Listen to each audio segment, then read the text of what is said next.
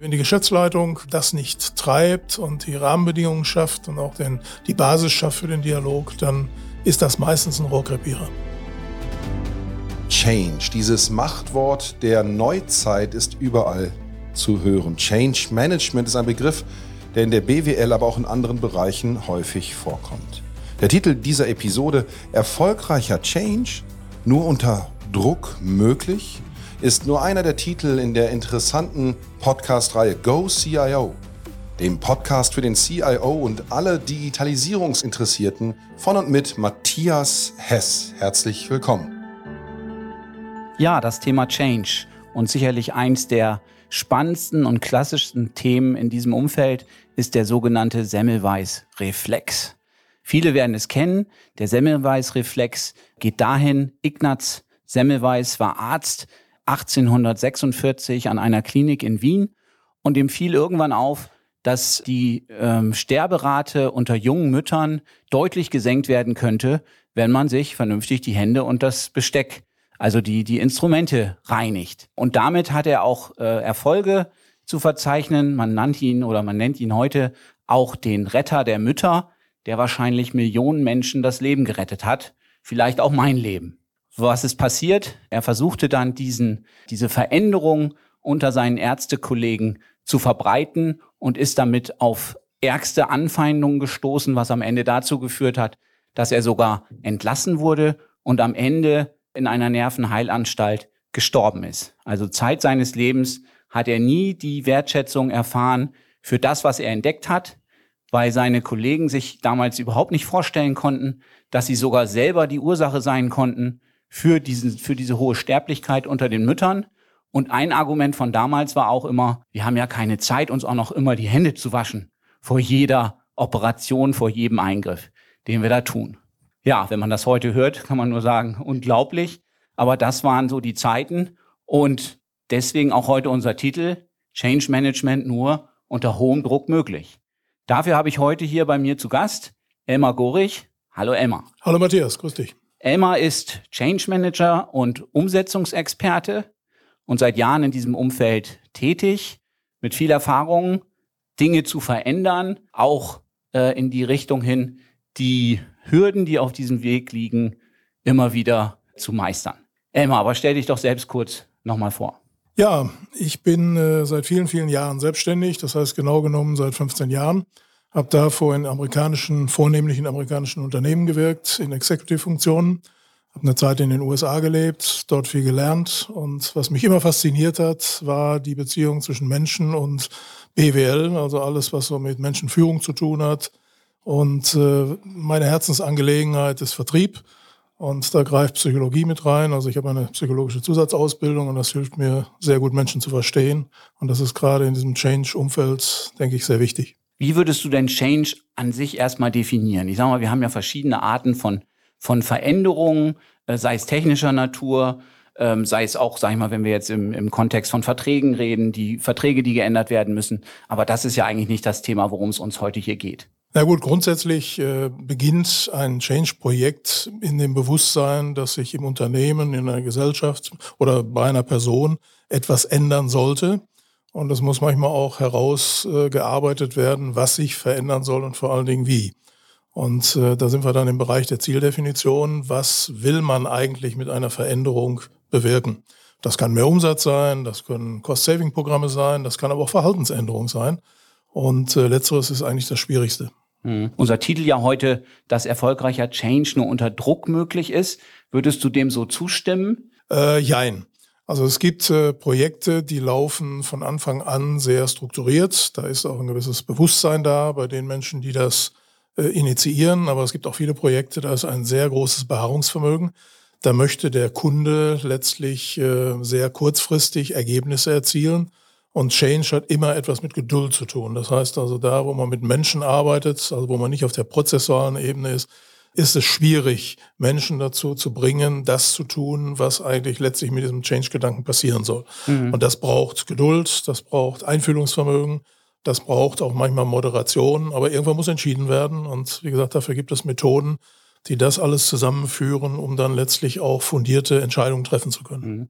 Hast du mal ein Beispiel aus deiner Projekterfahrung heraus, wo du selber als, als Change Manager unterwegs warst und Unternehmen helfen konntest, diesen Wandel ja zu bewältigen? Ja, ein, ein ganz aktuelles Fall aus einem äh, Mandat. Also äh, ich würde jetzt nicht den Namen nennen, aber es ist ein Systemhaus, das sich schwerpunktmäßig mit ERP-Software beschäftigt, durchaus international äh, positioniert, äh, gehobener Mittelstand und dieses Unternehmen lebt als Systemintegrator von Lizenzumsätzen. Jetzt kam diese ganze, dieser ganze Cloud-Hype und äh, die Mitarbeiter des Unternehmens, also die Consultants und auch die Führungsebene, waren immer noch auf Lizenzumsätze gepolt, aber die Kunden fragten halt Cloud-Services nach. Und äh, das war im Grunde ein, äh, wie soll man sagen, ein ganz dickes Brett, das da gebohrt werden musste, weil das Bewusstsein, dass Cloud die Zukunft ist, ob man das jetzt gut findet oder nicht, spielt, eine ganz, spielt da keine Rolle. Aber äh, auch der Hersteller dieser Software baut Cloud-Kompetenzen auf, die die Partner, also dieses Unternehmen, von dem ich spreche, ist ein Partner eines großen ERP-Anbieters, äh, hat diese Expertise nicht aufgebaut und deshalb haben die das natürlich auch weit von sich gewiesen.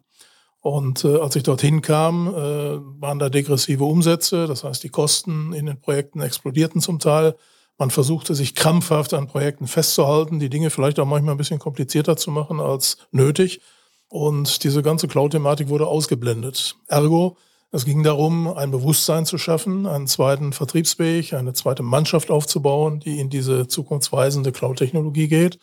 Und äh, das waren schon spanabhebende Prozesse, wie man in der Fertigung sagt. Das heißt, ihr habt ein zweites Parallelteam aufgebaut und gar nicht das alte Team irgendwie in die andere Richtung gebracht? Oder wie kann man sich das naja, vorstellen? Naja, man muss, man muss jetzt überlegen, ähm, was passiert mit Menschen, die vielleicht über 10, 15, 20 Jahre in einer Denkwelt verhaftet sind. Äh, da kann man mit Appellen nicht viel machen. Das muss von, äh, also wie wir sagen, intrinsischer Motivation kommen. Ja, ich bin bereit, ich sehe ein, das ist die Zukunft, ich bin bereit, mich dahin zu orientieren und auch zu lernen. Und das ist erstmal eine Frage von Bewusstsein, weil es gibt immer das Ja, aber. Äh, ja, aber da haben wir jetzt keine Zeit zu oder ja, aber da ist das und das Projekt noch vor der Brust und ja, aber das machen wir nächstes Jahr, weil im Moment läuft es noch gut. Also das sind immer so, ich sag mal, Aufschiebestrategien. Und äh, wenn man jetzt hergeht und sagt, wie kommt man an dieses Thema ran, dann ist es immer nötig, erstmal alle Protagonisten in einem Raum zu haben und mit denen erstmal Grundsatzdiskussionen zu führen. Das ist enervierend, aber hilft letztlich herauszufiltern, also für uns als Consultants herauszufiltern, äh, wer ist da überhaupt geeignet mental Wer ist bereit, da auch Energie reinzutun? Äh, gibt es da eine gewisse Grundbegeisterung oder sind da sehr viele Bedenkenträger? Mhm. Und das erstmal zu sortieren, ne? das ist erstmal der, der, der, die schwierigste Übung. Und dann muss man Dialoge in Gang setzen und äh, einfach mal sagen, gut, äh, wenn das die Zukunft ist, von heute an gerechnet in drei Jahren, wird das einen äh, Anteil von 80 Prozent am Umsatz haben. Was muss man da gezielt machen? Und dann würde man, äh, ich sage mal, einzelne Felder diskutieren, ob das Consulting ist, ob das Technik ist, was auch immer. Und kommt äh, zu Handlungsfeldern, die dann im Einzelnen betrachtet werden. Also es ist ein Prozess. Mhm. Und würdest du sagen, dass dann manche Leute den auch gar nicht mitgehen können, wollen, die man dann auch besser gar nicht dazu zwingen sollte? Oder wo würdest du da die, die Unterscheidung machen? Ja, also äh, mit Zwang ist da eigentlich nicht zu arbeiten, also Restriktionen dann, weil das würde sofort Blockadewirkung machen, äh, erzeugen. Wichtig ist, dass die einzelnen Personen eine Stimme bekommen und ihre Meinung artikulieren können in einem frühen Stadium. Äh, man wird nicht alle überzeugen können, aber es ist letztlich auch die Frage, was ist der ökonomische Nutzen und der persönliche Nutzen. Also ich glaube, dass Menschen, die lange in einem bestimmten Business sind, durchaus begreifen, wenn sich da etwas verändert, dass sie irgendwann nicht mehr mitspielen können. Also wie Gorbatschow gesagt hat, wer zu spät kommt, dem bestraft das Leben. Ich glaube, dass da schon sehr frühzeitig eine Erkenntnis reift, hoppla, das ist noch meine Welt, oder ich gehe in drei Jahren in Rente, da muss ich mich eh nicht mehr mit beschäftigen. Auch dieses habe ich mhm. sehr oft gehört und erlebt. Also man muss äh, an den Menschen heran Einzelgespräche führen, man muss das in Gruppendiskussionen auflösen und das ist eben das, was Zeit kostet. Würdest du denn schon sagen, dass jüngere Leute vielleicht eher bereit sind, sich zu verändern, als jetzt vielleicht Menschen in einem etwas gehobenen Alter? Also generell würde ich mal sagen, ja, aber der Mensch ist ein maximal komplexes Wesen. Und äh, es gibt, äh, abhängig auch von Hierarchiestufen, durchaus jüngere Leute, die darauf äh, beharren, dass sie letztlich nichts abgeben wollen von ihrem Machtportfolio oder von ihrem Wirkungskreis.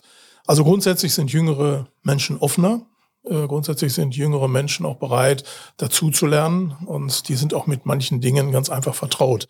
ob das jetzt technikorientiert ist oder ob das auch prozessual ist, diese ganzen Möglichkeiten, die es da technisch heute gibt. Ähm, aber ich spüre äh, in fast jedem Projekt, dass die Geschäftsleitung wichtig ist. Die, die Mitarbeiter kriegt man noch eingefangen, aber wenn die Geschäftsleitung die Notwendigkeit nicht sieht oder meint, sie muss da sehr autokratisch arbeiten und mit, mit Druck auch vielleicht, äh, dann geht das schief. Mhm, oder wenn die selbst nicht überzeugt sind davon, ja. wirklich komplett ja. überzeugt und diesen Weg, Weg gehen also wollen. Also Change ist Chefsache, muss man mhm. ganz klar sehen. Mhm. Also wenn die, wenn die Geschäftsleitung äh, das nicht treibt und die Rahmenbedingungen schafft und auch den, die Basis schafft für den Dialog, dann ist das meistens ein Rohrkrepierer. Mhm. Also ich kann mich noch erinnern, ich war mal so um die 25 Jahre alt, als ich in so einer Gruppe von 40 Leuten äh, auf einem Seminar war und dann fragte am Anfang der Dozent so, hey, wie veränderungsfähig und willig seid ihr denn? Ne? Und wir natürlich alle, also waren so alle um die 25 äh, Jahre alt und wir alle, na, wir, natürlich, wir, wenn nicht wir, wer dann? Ne? Und er so, hey, super, findet er gut. Und dann so vor Mittag sagt er dann so, ja, jetzt würde er sich gerne wünschen, dass wir unseren Lebenslauf mal runterschreiben, daraus ein Gedicht machen und das nach dem Essen mal vorsingen. Vorsingen? Vorsingen, genau. und das war für mich so ein Schlüsselerlebnis. Äh, dann noch nicht, weil ich erst gesagt habe, ja, warum denn? No? Ich kann aber gar nicht singen. Ich habe auch gar keine Zeit, weil wir ist irgendwie keine Zeit da, das zu tun. Also die klassischen äh, drei Themen, die man immer so aufruft. Und wir hatten von, von 40 Leuten war nur einer, das war auch so ein bisschen der Verrückte aus dieser Truppe, der gesagt hat, ja klar, mache ich. Und alle anderen haben wirklich massiv dagegen äh, interveniert, kann man sagen. Und das hörte der Dozent sich so eine Weile an und irgendwann sagte er, wissen Sie, vor nicht mal drei Stunden haben Sie noch alle gesagt, wie veränderungsbereit Sie sind. Und wenn es einen dann wirklich trifft mit Dingen, die, die man nicht gerne macht, die man vielleicht nicht kann oder nicht glaubt zu können, dann ist man ganz schnell da, wo Sie jetzt gerade stehen. Und dann haben andere immer noch weiter argumentiert und gesagt, na ja, aber in dem Fall ist es irgendwie anders. Aber ich habe mir dann schon, ich habe mich dann schon ein bisschen erwischt gefühlt, so unter dem Motto, Mensch, da hat er schon irgendwie recht, ne? Wenn es uns dann selber betrifft und, und so geht's halt vielen Leuten auch, die haben Angst, die, die können nicht singen oder können denken, sie können nicht das, was man von ihnen in Zukunft verlangt. Die sehen nicht den Sinn, warum soll ich da meinen Lebenslauf aufschreiben? Okay, kann man jetzt tatsächlich diskutieren, wo der Sinn dahinter ist. Aber ich glaube, da fehlten wirklich diese Dinge und das ist mir bis heute ungefähr 25 Jahre später immer noch in Erinnerung geblieben, dieses Erlebnis. Also zeigt das ja eigentlich genau, wie, dass wir es eigentlich nicht so richtig wollen mit diesen Veränderungen. Naja, es ist letztlich auch eine Frage, wenn man das Beispiel mal weiterspinnt, wie fühlt sich der Einzelne abgeholt? Also ich mache da immer so gern die Zukunftsreise. Das heißt, wenn man jetzt einen 40, 45-jährigen, was weiß ich, Consultant hat, der Projekte betreut, und man sagt dem, gut, da wissen Sie, tut sich dies und das im Markt und man, man greift diese Tendenzen mal ein bisschen auf. Auch Robotik ist ja im Moment in aller Munde. Wie sieht denn so Ihr Arbeitsumfeld von heute angerechnet in fünf Jahren aus? Wie sehen Sie Ihre Perspektive? Und dann kommen die Leute ins Denken. Nicht? Und da wird am Anfang natürlich äh, immer vermutet, das sind jetzt so psychologische Spielchen, da werden also irgendwelche äh, Zusammenhänge konstruiert. Aber im Grunde, der Mensch neigt dazu, sich erstmal zu schützen äh, warum soll ich mich verändern? Es läuft ja eigentlich alles ganz gut und ich spüre da keinen Druck.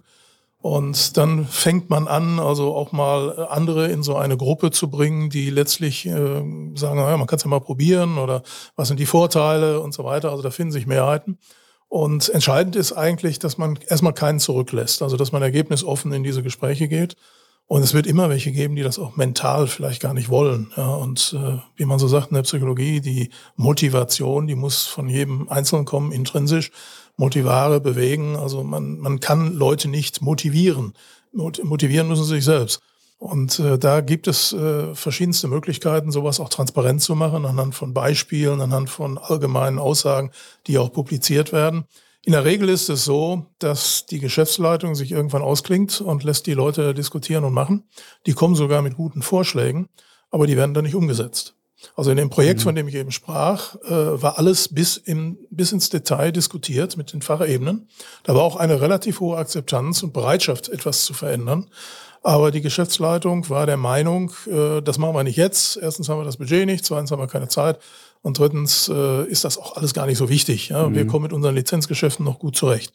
So, da, da haben die also, ich will nicht sagen sechsstellig, aber da haben die wirklich eine Menge Geld zum Fenster rausgeworfen, haben die Leute, wie man so schön sagt, heiß gemacht.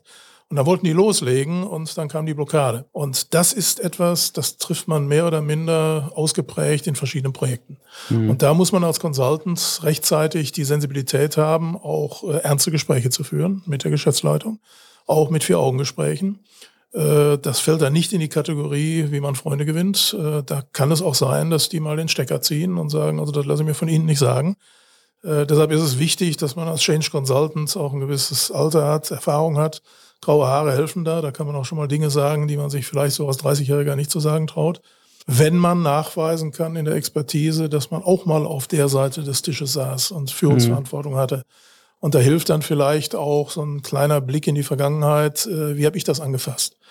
Ich habe auch früher als operativer Manager äh, Change-Projekte gehabt, ob ich sie wollte oder nicht. Da wurden Firmen gemerged. Da hatte ich plötzlich äh, alles dreimal vom Controller bis zum Vertriebsleiter und das musste alles integriert werden. Äh, alles Dinge, die einem im normalen Leben begegnen und äh, da macht man Fehler. Und wenn man das so als Berater macht, kann man sich diese Fehler nicht erlauben. Das muss also relativ sauber strukturiert äh, ja, eingefaced werden und dann auch letztlich in einen Transfer gebracht werden. Mhm. Jetzt, wenn ich mit, mit Menschen gerade im IT-Bereich spreche, mit CIOs, IT-Leitern, dann kriege ich häufig zu hören, naja, wir sind das ja gewohnt, uns zu verändern. Die Technik verändert sich ständig und das machen wir eigentlich seit Jahren mit. Also eigentlich ist das für uns gar kein Thema. Wo ich sagen muss, hm, bin ich mir jetzt nicht so sicher. Wir, wir erleben ja doch gerade, sage ich mal so, dieses Thema Cloud und, und Rechenzentrum. Das, da sind wir jetzt, glaube ich, ganz gut schon über den Berg rüber, dass viele das jetzt erkannt haben und der, und der, und der Druck da teilweise vielleicht auch so groß war, dass man da einfach jetzt, sage ich mal, in die Richtung sich auch bewegen musste. Aber das sind natürlich schon fundamentale Veränderungen, die jetzt auch so eine IT-Abteilung betreffen. Sagen wir, das fängt an mit, mit einem Cloud-Thema. Das geht weiter über Methodiken, wie ich, in, wie ich jetzt Projekte mache, dass ich die halt nicht mehr über zwei Jahre so eine ERP-Einführung plane, äh, sondern dass ich das, sage ich mal, unter diesem äh, Wort Agilität dann auch, auch durchführe. Ähm, und das geht so weit, dass ich als CIO mich auch selber fragen muss, wo muss ich mich denn hin verändern? Bin ich weiterhin nur der Verwalter der IT, so wie es in der Vergangenheit ja häufig war? Oder will ich mich jetzt auch und muss ich mich auch mehr in die Richtung entwickeln, ein, Unterstützer des Businesses zu werden, um deren äh, sage ich mal, Anforderungen, um die Anforderungen unserer Kunden viel genauer zu kennen und auch mitzuhelfen, die viel besser umzusetzen? Eindeutig ja. Also es gibt viele Mittelstandsunternehmen, die ich persönlich betreuen durfte, da wird der CIO schon aufgewertet in Richtung strategischer Bestandteil der Geschäftsleitung. Der muss das aber wollen und der muss auch äh, sich seiner Bedeutung bewusst sein. Das heißt, es geht nicht mehr nur äh, um Budgetverhandlungen und äh, habe ich also meinen Laden im Griff und, und läuft die Fertigung und die IT, sondern es geht letztlich darum, äh, Impulse zu setzen für Veränderungen. Bevor man etwas verändert, muss man erstmal wissen, macht das Sinn, muss man das betriebswirtschaftlich natürlich untersuchen. Aber es gibt mittlerweile ausreichend Literatur und Beispiele. Die Zeitungen sind voll von diesen ganzen Themen der Digitalisierung. Das heißt, diese Pionierarbeit ist geleistet und äh, der CIO, der an seine Zukunft denkt, der nicht drei Wochen vor der Pensionierung steht, äh, wird schon notgedrungen sich mit manchen Themen beschäftigen müssen. Die Frage ist, ob er es noch initiiert. Also äh, ich sag mal, ab einem gewissen Alter ist der Zwang zur Veränderung äh, oder der Drang zur Veränderung nicht mehr so ausgeprägt, wie wir eben gesagt haben. Aber die Themen kommen ja auf das Unternehmen, auf die Entscheider zu. Und dann ist es vielleicht klüger, äh, sich einen Assistenten zuzulegen, dem, dem man das überträgt. Wir hatten eben über die Parallelität gesprochen. Also ich würde immer dazu voten, erstmal das normale Business weiterlaufen zu lassen, nicht alles zu ändern oder gar nichts zu ändern am bestehenden Prozessmodell und äh, neue Welten zu denken. Mhm. Vor, nach und querdenken. Und dann parallel irgendwann, äh, ich sag mal, den Erfolg äh, nachweisen und dann kann man das miteinander verschmelzen und ein Konzept oder einen Change mit dem anderen äh, äh mit dem anderen auszutauschen. Ja. Also das es sollte parallel sein, weil jede Art von Störung des normalen Betriebsablaufs, wenn nicht gut durchdacht, führt zu Misserfolgen, führt zu Frust und kann ganze Unternehmen ruinieren. Ja, also ich war mal vor, ich glaube vor zwei Jahren auf einer CIO-Konferenz, da sagte der Keynote-Speaker, äh, ja, haben Sie schon CDO an Ihrer Seite oder haben Sie Ihren Job gemacht? Durchaus etwas äh, provokant, gar keine Frage. Da war es auch erstmal mucksmäuschen still. Ähm, und das ist ja genau so ein Thema, so dieser CDO, der dann wahrscheinlich auch gerufen wird, wenn die Geschäftsleitung so ein bisschen das Gefühl hat, dass man da vielleicht nicht schnell genug unterwegs ist. Naja, ich kenne einige CDOs, die aus äh, der CIO-Funktion gewachsen sind, äh, die sich auch äh, mit sehr viel Energie weitergebildet haben. Die sind, ich sag mal, was also Theorie angeht, voll drauf und bringen das auch in die Praxis. Es gibt auch immer mehr CDOs, die diese psychologische Komponente mitbewegen, was natürlich für Consultants sehr hilfreich ist, weil man kann parallel mit dem Verantwortlichen ein Projekt aufsetzen und begleiten. Man steht nicht selber in der Umsetzungsverantwortung. Und der Nebeneffekt ist eben, da wächst eine Person in das Thema hinein, die auch hinterher im Unternehmen verbleibt. Das mhm. heißt, der, der Consultant äh, oder der Interim Manager geht irgendwann aus dem Projekt wieder raus. Mhm. Und äh, das ist eigentlich der optimale Weg. Nur dazu braucht es eben ein gewisses Bewusstsein und das ist manchmal sehr schwierig zu erzeugen. Aber mhm. es geht. Und was würdest du denn jetzt jemandem empfehlen, so auf einer Ebene CIO, der sein, sagen mal, sein Team von 50, 100, 200 Leuten hat, der dann schon spürt, dass da eine Veränderung notwendig ist, dass die Leute sich bewegen müssen aus ihrer, weiß ich nicht, äh, Rechenzentrumsdenke, aus ihrer alten Hierarchie, Projektabwicklungsstruktur, da rauszukommen? Ja gut, die äh, erste wichtigste Frage ist für jeden Menschen grundsätzlich, egal in welcher Position er ist oder in welchem Job er ist, was will ich eigentlich mit meinem Leben und meinem Wissen tun? Wo will ich äh, meine Karriere machen oder will ich überhaupt Karriere machen? Äh, bin ich bereit, auch auf, Neuland zu gehen? Bin ich bereit, auch Risiken einzugehen? Das muss jeder erstmal mit sich selber oder idealerweise mit einem Coach machen. Und wenn ich diese Grundsatzfrage für mich beantwortet habe, dann gibt es nur eins, das ist lesen, lesen, lesen, informieren, informieren, informieren. Und äh, das Wissen ist heute so umfassend auch dokumentiert. Also jeder kann sich jede Information besorgen. Äh, das war vor Jahren noch anders. Und die, die sich damit beschäftigen, werden auch jeden Tag reicher und äh, finden dann auch Gefallen an gewissen, ja, wie soll ich sagen, Risiken. Weil Risiken sind managebar. Mhm. Und äh, ich denke mal, es ist eine Challenge, es ist ein, ein Neuausrichten der Person. Und äh, jedes Unternehmen kann froh sein, wenn es ein oder zwei solcher Personen hat, die das gerne machen wollen. Würdest du denn sagen, dass generell die Bereitschaft, sag ich mal, sich diesem Thema Change auch professionell anzunehmen, gewachsen ist in den letzten Jahren und, und wie siehst du den Ausblick? Also äh, ich glaube nicht, dass Change im Moment ein Modewort ist. Da gibt es andere Begriffe wie agil und so weiter. Also ich habe Change-Projekte gemacht schon vor 20, 25 Jahren. Und äh, alles, was sich in Unternehmen verändert, und es verändert sich immer etwas im Unternehmen, ist im Grunde ein Change-Projekt. Die Frage ist, äh, wie brisant ist das heute? Heute hängen davon ganze Zukünfte ab, von Unternehmen, von Menschen. Das heißt, die Welt dreht sich schneller. Nehmen wir mal das ganze Thema KI. Ja, das heißt also, was ich heute mit KI erzeugen kann und, und produzieren kann an Entscheidungsvorlagen, an Ergebnissen, äh, das war früher undenkbar. Und äh, dadurch wird natürlich auch diese Taktfrequenz äh, höher. Das heißt also, derjenige, der ein Projekt treibt, ob er jetzt mit Scrum arbeitet oder mit Prince 2, es ist wurscht, äh, er steht unter einem gewissen Druck. Und äh, gerade agile Teams äh, stehen extrem unter Druck, was man psychologisch eigentlich gar nicht so unterstellen würde, weil die agilen äh, Teams neigen zur Selbstausbeutung. Das heißt, sie arbeiten also frei von Zeit, nur an der Idee und äh, kennen dann manchmal weder Feierabend noch Familie. Und das führt dazu, dass da auch äh, Burnout-Tendenzen sind, was wir Psychologen natürlich auch entsprechend sehen und dagegen wirken. Und da ist, denke ich mal, ein externer Beistand gefragt, mhm. dass das nicht passiert. Was ich lerne ist, dass äh, wenn man sauber ein Projekt äh, strukturiert, wie eben beschrieben, äh, dann findet man auch Mehrheiten und äh, man muss auch akzeptieren, sich dann vielleicht von Menschen zu trennen, die in diesen, ja, in diesen Zyklus nicht mit reinpassen. Mhm, okay. Wenn ich das mal zusammenfasse unter unserem Titel, den wir heute gewählt haben, äh, Change Management nur unter Druck möglich, sag ich mal, ganz ohne Druck wird es wahrscheinlich nicht gehen, aber es ist eine flankierende Maßnahme. Es gehört viel Kommunikation dazu, wenn ich dich jetzt richtig verstanden habe. Viel Begründung, äh, warum müssen wir denn diesen Weg gehen? Auch viel Überzeugung vom, vom Management, vom Top-Management, das auch vorzuleben. Das sind alles Punkte, die neben dem Druck auch wichtig sind, diese Veränderungen mitzugehen, die ja immer schneller werden, wie du ja auch gesagt hast. Äh, heute haben wir nicht mehr zwei Jahre Zeit, um, um irgendeine, irgendeine Software einzuführen, weil dann gibt es uns vielleicht schon gar nicht mehr, äh, wenn wir jetzt aus, aus IT-Sicht sprechen. Von daher hier, sage ich mal, die Notwendigkeit sicherlich, das auch professionell von vorne gleich anzusetzen, um dann auch in möglichst schneller Geschwindigkeit oder möglichst schnell diese Change-Projekte dann auch, dann auch umzusetzen. Ja, Elmar, das war eine sehr spannende Folge heute. Vielen Dank, dass du da warst. Vielen Dank.